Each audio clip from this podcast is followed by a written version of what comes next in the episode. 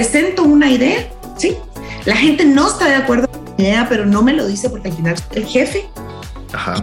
Ya cuando lo estamos desarrollando no tengo el compromiso de las personas y me enojo y pienso que es que no están comprometidos, pero realmente no es que no estén comprometidos, es que no estaban de acuerdo con esa idea. No solo hay que hacer las cosas bien, también hay que hacer que las cosas parezcan bien. Para yo tener un ambiente de trabajo respetuoso, un ambiente de trabajo agradable, primero pues debo ser un ambiente de trabajo respetuoso, donde yo pueda tratar a las personas desde el respeto.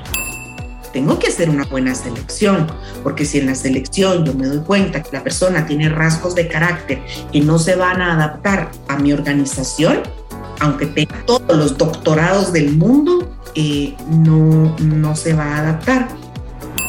Mi papá tenía algo muy sabio que decía, no, no contrates a quien no puedas despedir en general veo cómo la gente se empieza a quejar de todo lo que está pasando alrededor. Y eso es una bandera. La gente normalmente no se queja. Este podcast llega a tus oídos gracias a nuestros patrocinadores oficiales Back Credomatic y Claro Empresas.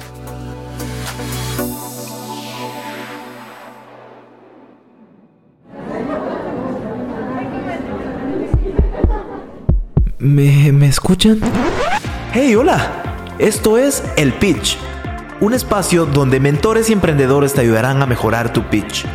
Aprender a hacer un buen pitch no solo sirve para los negocios, también sirve para la vida.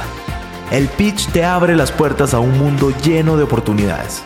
Agarra el micrófono, porque estás a punto de hacer el pitch de tu vida.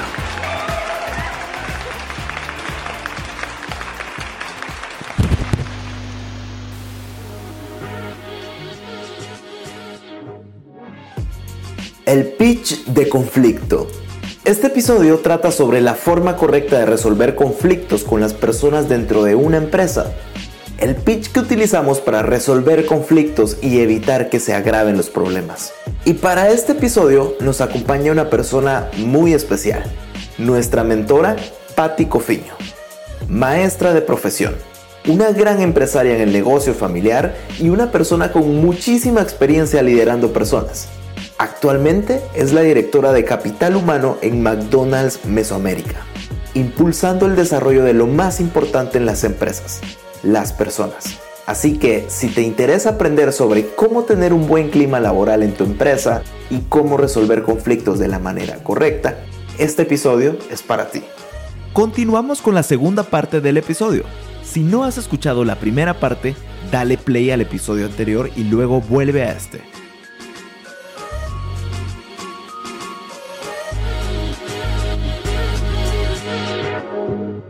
Compra Click de Bacredomatic es la forma más fácil y segura de comprar y vender en línea sin necesidad de tener una página web. Innova tus ventas con Compra Click. Ahora tus clientes podrán pagar cómodamente desde donde estén con tan solo un clic. A través de WhatsApp y redes sociales, miles de comercios a nivel nacional ya se reinventaron y están vendiendo en línea. Afíliate o activa tu compra click. Ahora también puedes vender en cuotas al 0% de interés cuando tenemos un gerente con buenas prácticas de personal, la gente está contenta. Probablemente también se quedó no una hora, dos, pero está contenta. Su gerente la motivó y siente que esas dos horas aportaron. Sí, el uniforme tal vez no es como él quisiera, pero le puede mandar a hacer dos, tres ajustes. Sí. Entonces, cuando tenemos un buen líder, y creo que todos hemos pasado por la experiencia de tener un buen líder que nos incite, que nos motive, que queremos estar ahí, con un mal líder que la verdad es de que en el momento que ese líder se tropieza, todos se están alegrando, ¿verdad? A mí me ha pasado personas que se van de la empresa, eh, gerentes que se van de la empresa y empieza, nosotros no tenemos reingreso y empieza los, ahora los mensajes, ¿verdad? Antes eran las llamadas para decir, mire, como ya se fue fulano, con el que tenía problema porque era un gerente que hacía esto y esto y esto, entonces ahora quiero regresar.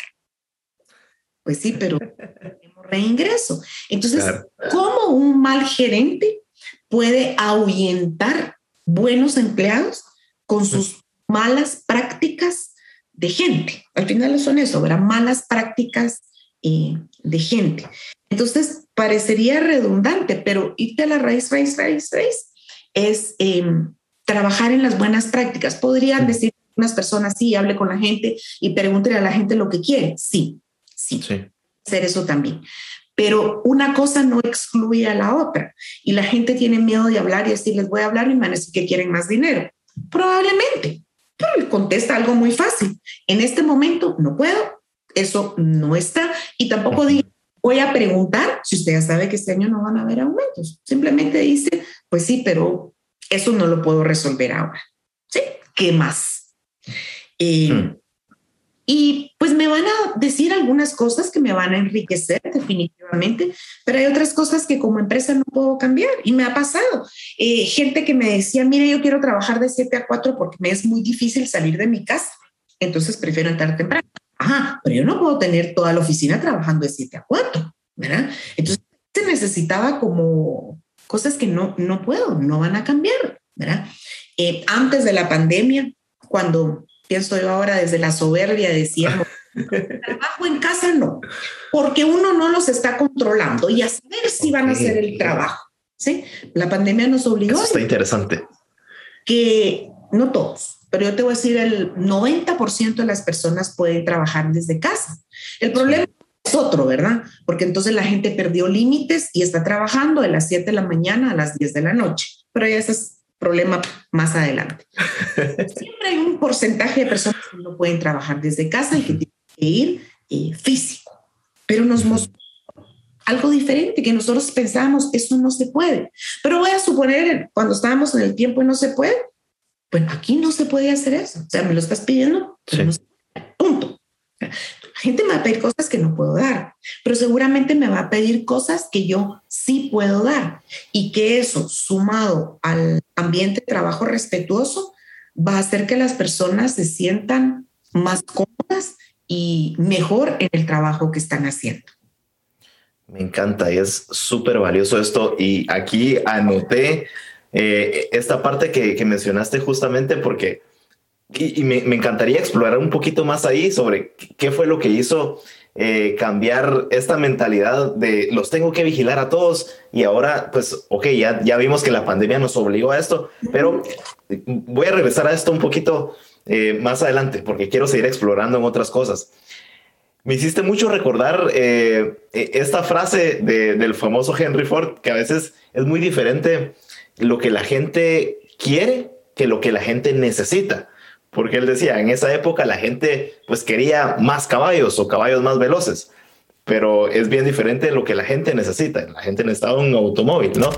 Y, y, voy, voy precisamente a esto. A veces em, en puestos clave o, personas con decisiones que trascienden más allá en puestos de trabajo, em, a veces ellos son la raíz como que del, del problema y cómo darse, cómo darse cuenta eh, en, tu experiencia con liderando tanta gente y teniendo a tantos gerentes, cómo verdaderamente darse cuenta eh, y qué se hace en esos casos, ¿no? Porque a veces eh, la gente por temor a que lo despidan, quizás no mencionan que quizás el gerente o la persona que está en ese puesto clave es el problema, ¿no?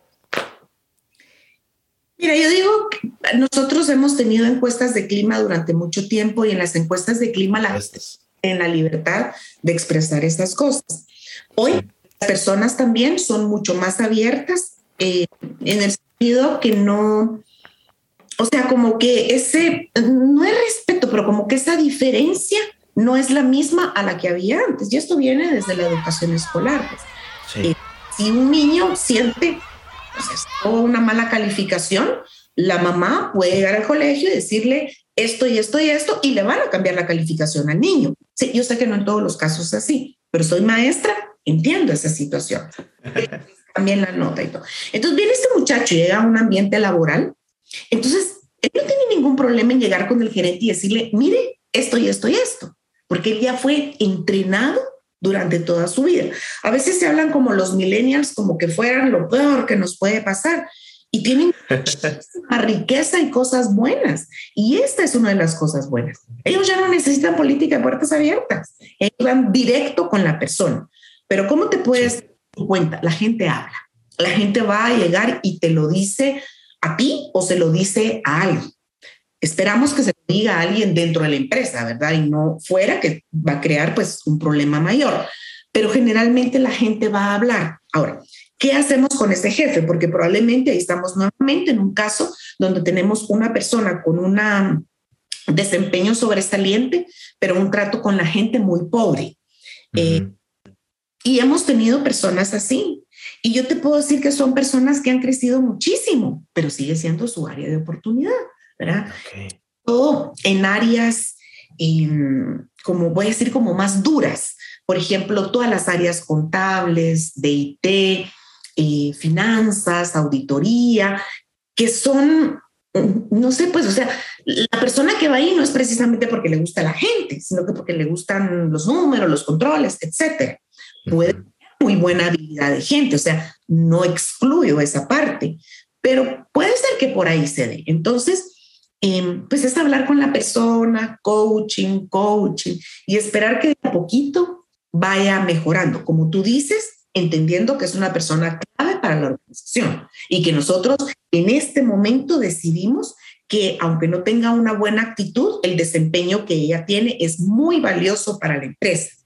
Entonces, con esos coachings de a poquito, de a poquito, eh, para que la persona vaya dando también pequeños pasitos.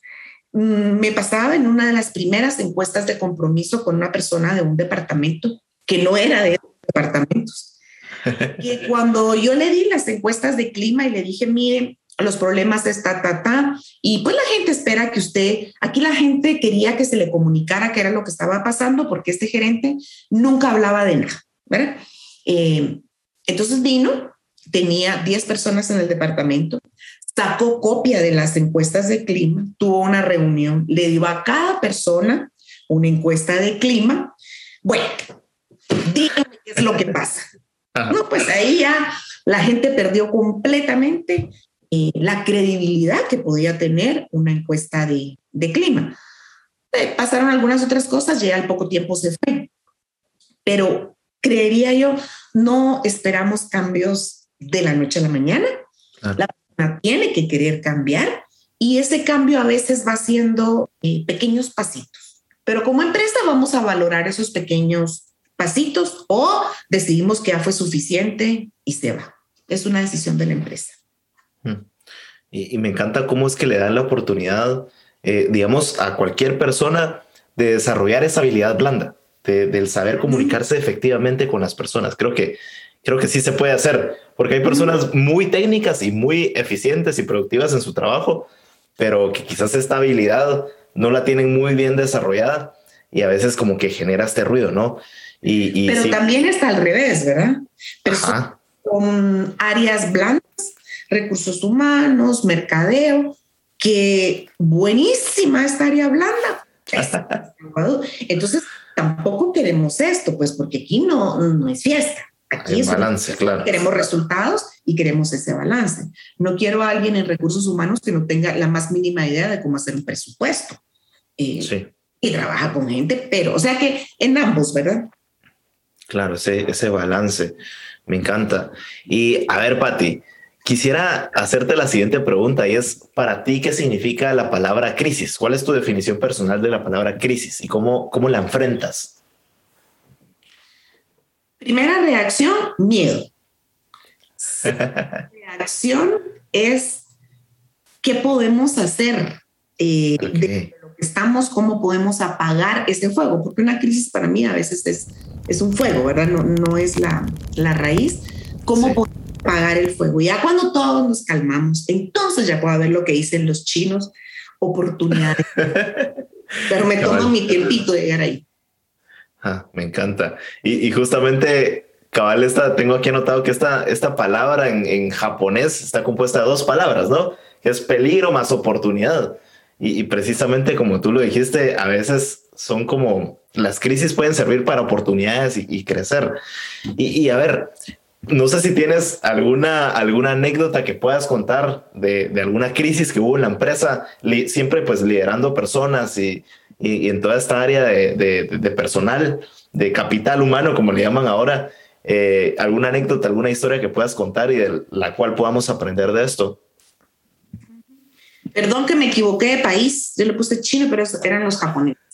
Eh, las, las áreas de oportunidad que hemos tenido, recuerdo en este momento, nosotros tenemos una fiesta de, de Navidad para los niños, para los hijos de los empleados. La tenemos aparte porque eh, la mayoría de nuestros empleados no tienen hijos y la hacemos eh, entre el 26 de diciembre y el 30, ¿verdad? Que es cuando la hacemos en Editra, es cuando menos gente hay. Bueno, eh, se estaban repartiendo los regalos, están clasificados, ¿verdad? Según la edad.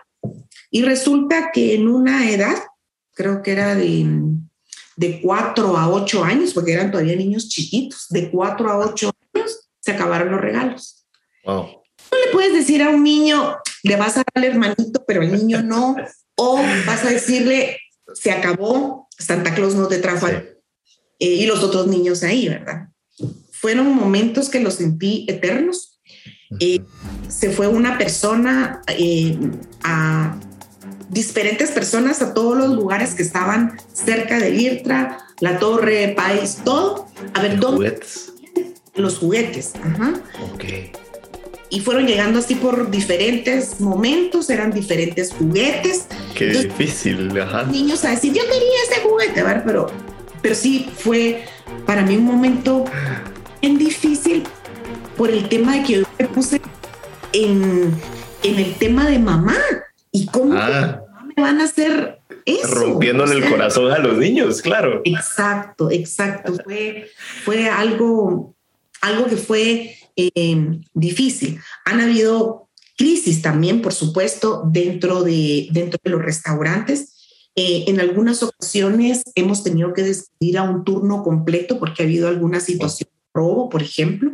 Ajá y obviamente crea una crisis, pues, porque en el restaurante no hay suficiente gente para cubrir eh, un turno, tienen que venir personas de otro restaurante, pero estamos hablando que estamos, lo que era un equipo, lo vamos a convertir en un grupo. Sí, gente que sabe el trabajo, pero no el trabajo en ese restaurante ni con ese grupo de personas. Pero el que me vaya a provocar, o sea, esta crisis, como la que les estoy hablando, es una crisis voy a decir provocada, ¿sí? Nosotros sabíamos que eso iba a pasar y nos pudimos preparar para ese momento. Hay otras crisis que pues no nos vamos a dar cuenta y hay que resolverlo pues lo mejor que podamos. Cuando decides transformar tu empresa te subes a muchas cosas. Te subes a una idea, a un sueño. Algunos se suman y te ayudan a subir a niveles que nunca imaginaste. Súbete a la innovación, a la seguridad, a la tecnología. Súbete a Claro Cloud para que tu empresa suba día a día. Con la infraestructura y cobertura de la compañía con mayor alcance de Latinoamérica. Atención personalizada en tu idioma, todos los días y a cualquier hora. Actualización constante, facturación unificada, cerca de ti. Súbete a Claro Cloud. Contacta a tu ejecutivo de ventas o escribe a solucionesclaro.claro.com.gt. Claro, vienen sin esperarlas, como una pandemia, por ejemplo, que nadie se la esperaba y ¡pum! tocó. Pero yo creo que la pandemia nos graduó en cómo salir de crisis. Bueno, mejor no digo nada porque no sé después y de repente viene algo más. Totalmente. No, y me, me encanta y justamente me, me, me, surge esta pregunta también y es, muchas veces cuando viene una crisis y es algo que tal vez no esperamos, em, creo que hay dos formas de reaccionar como líder. O reaccionar de forma reactiva o, o tratas como de... Y, y responder sabiamente. En tu experiencia, ¿Cuál es la forma correcta de, reaccionar? Por supuesto que es la segunda forma. Ojalá todos reaccionáramos así. Depende la gravedad que tenga la crisis para ti. Y de acuerdo a eso tú vas a reaccionar. Porque en una crisis, por ejemplo, ahorita que empezó pandemia, em, de repente había una persona contagiada en el restaurante, lo que hacía Todas las otras personas se tenían que ir en cuarentena y había que desinfectar el restaurante. Obviamente, eso era una crisis. Pero ¿cómo le puedo pedir a ese gerente que reaccione tranquilo? Miren, muchachos, tranquilos, tenemos... Además, eran los primeros días donde de verdad había mucho miedo a morirse. yo no le puedo pedir gerente que reaccione, sí, tranquilo. No, sea, reaccionaba desde el miedo, obviamente. Subió el nivel de mm, la relación de trato con empleado gerente.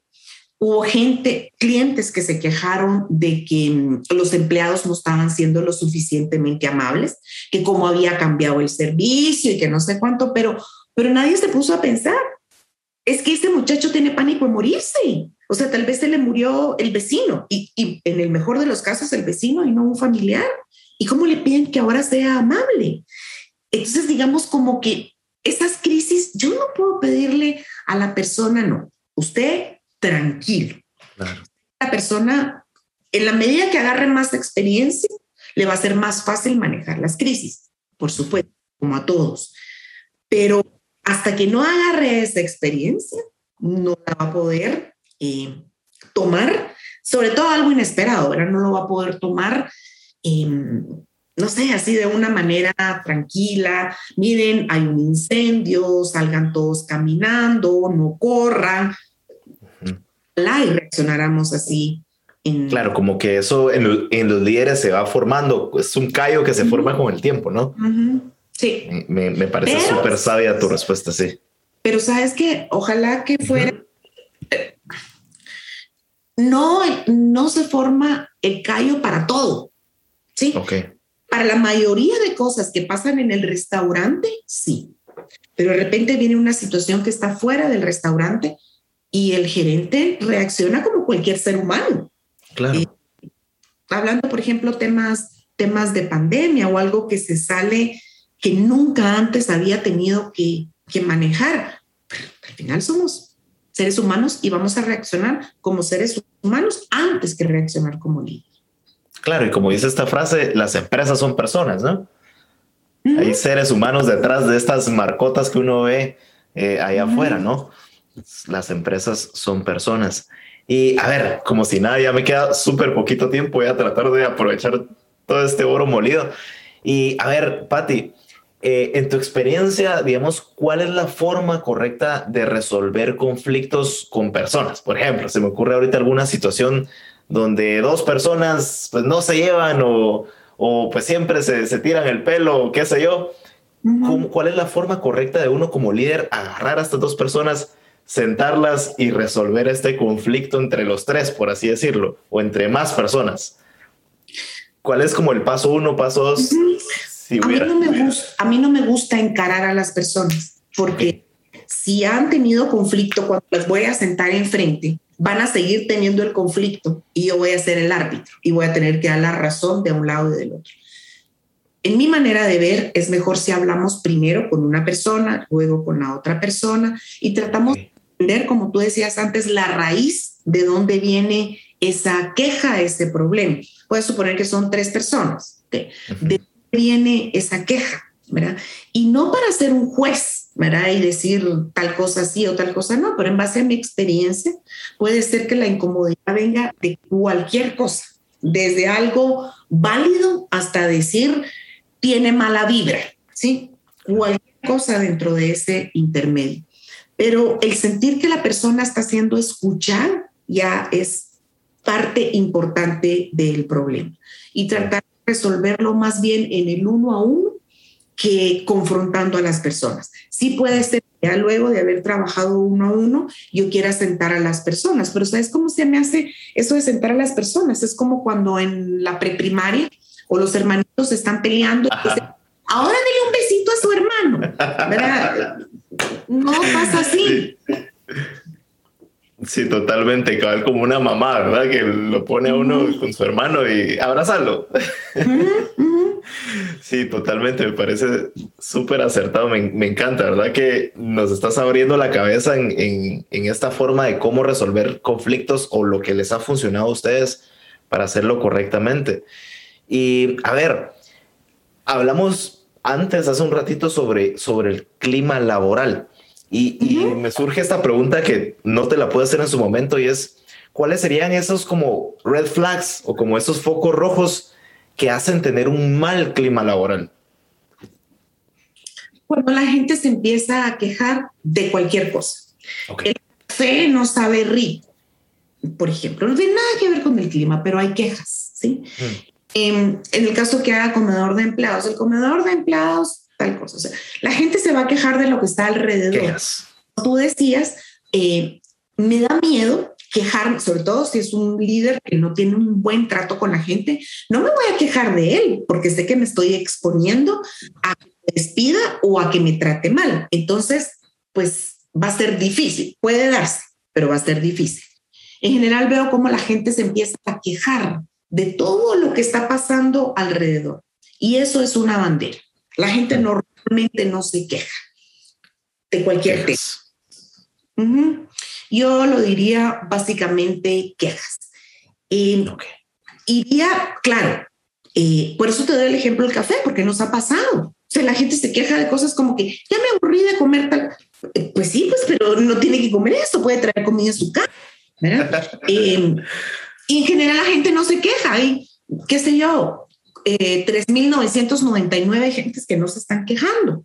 Entonces, entender si la queja es válida o no es válida porque eso va, va a depender.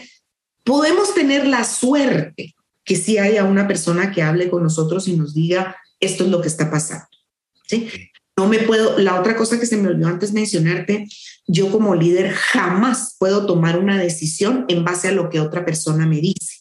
Fulanito está haciendo tal cosa. No, yo tengo que ver si fulanito la está haciendo. Okay. Hay que validarlo.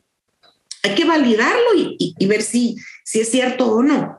Me, está tratando mal el gerente y no sé cuál. Ok, puedo buscar maneras. Lo que sí, por favor, no, no me puedo poner a entrevistar a toda la gente, porque entonces va a pasar como aquella que yo les conté, esta gerente que le dio una copia del encuesta de compromiso a toda la gente. No, pues, o sea, ahí lo que estoy haciendo es, si antes había una mala relación, ahora va a haber peor, porque el gerente se siente amenazado y va a actuar como cualquier eh, ser humano, animal que se siente amenazado. Los animales igual. Y entonces, agarrar estas banderas rojas que generalmente tienen que ver con la queja, puede ser que haya problemas de productividad, como puede ser que no. O sea que eso tampoco es definitivo, pero sí puede también ser una bandera cuando tenemos problemas en, en resultados. Me encanta, creo que nos diste oro molido aquí en este episodio, Pati, ¿verdad? No, entiendo en qué momento se pasó ya casi una hora. No, nunca me alcanza el tiempo cuando platicamos. Pero me encanta, Pati, de verdad. Gracias, gracias por esto. E, este episodio es súper especial porque, de hecho, y por eso te decía, todavía quiero que salga este año porque es el último episodio de esta primera temporada de, del pitch. Ya no van a haber más episodios hasta el 2022.